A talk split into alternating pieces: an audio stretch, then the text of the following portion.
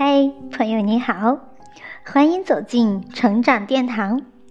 今天继续为你分享胡雪岩的人生智慧当中的第三章的第二集：嗅觉灵敏，走在潮流之先。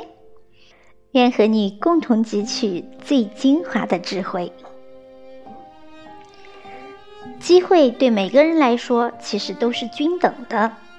有些人眼里没东西，脚下自然就不会有很多的路；而那些成功者却能快速感知外界潮流的变化，尤其善于捕捉每一丝商机。有些人啊，智商不一定低，但在财商上，比起那些感觉灵敏、善于整合资源的成功者，还有那么一点差距。培养自己对财富的嗅觉，可以从每一个时段、每一种行业开始。当你能留心他人视而不见的新增热点，并将其当成自己创富事业的契机时，财富已经离你很近了。胡雪岩对各行生意都有兴趣，在苏州办事时。顺便到南北货名店孙春阳探底。店虽老，却有气派，一眼望去各司其事，敏捷肃穆。有一位白胡子老者，捧着管水烟袋，站在殿堂中间，左顾右盼，拿着手里的纸媒，指东指西，在指挥伙计和学徒招呼客人。于是胡雪岩亲自上柜，买的是茶食和蜡烛，预备带回杭州跟金华火腿去比较优劣。付款开票，到货房交涉，要店里送到金昌店。孙春阳的牌子真是硬，说是没有为客送货的规矩，婉辞拒绝。这就不对了。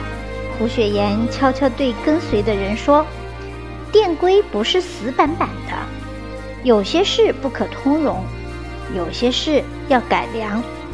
世界日日在变，从前没有外国人，现在有外国人，这就是变。做生意贵乎随机应变。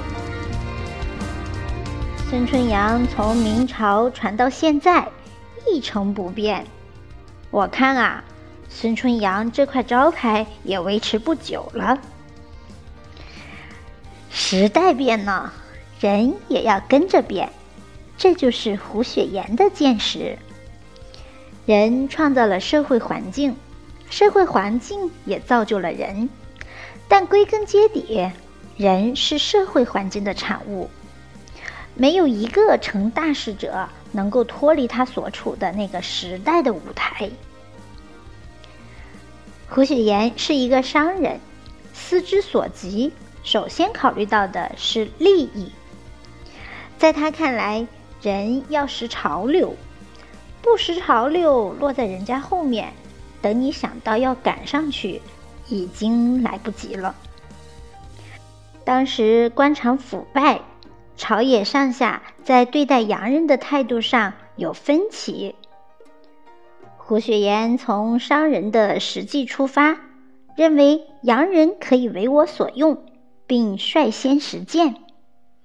胡雪岩认为，生意的气度源于一个人的眼光，正源于此，他把眼光投向了国外，知道同洋人做生意才是最有前途的事业。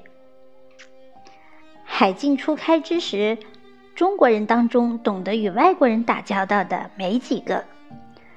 胡雪岩凭着自己的聪明和古运春等人的帮助，与外国人周旋斗智，在与外国人进行的丝茶以及军火交易中大获其利，成为当时的商界第一人。有意思的是。被誉为中国现代红顶商人之一的陈东升，也是一个敢为天下先的人。二十世纪九十年代初，有一段时间，他总是在新闻联播最后一条看到类似的东西：某某在伦敦苏富比拍卖行买了一幅梵高的名画。电视画面上是一位五十多岁的长者，站在拍卖台上，啪的敲一下锤子。他想，中国也有五千年的文化，有丰富的文化遗产，这个一定能做得起来。于是，他创办了中国第一家具有国际拍卖概念的拍卖公司——中国嘉德实际拍卖有限公司。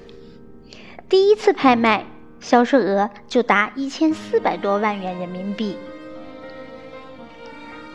我们身边的事物每时每刻都在发生着变化，每一天都会有新的机遇产生。发现机遇最紧要的是头脑的训练和素质的提升。如果你一时还无从入手，也不要着急，复制他人的成功模式也是一个可行的办法。这样。虽然在这个世界中你不是第一个吃螃蟹的人，但是在一个有限的范围内，你又是第一人。因为世界无限大，而你生活的世界却并不太大。或者说，你只需要在一定的范围内成功就可以了。比如陈东升，拍卖公司不是他的发明。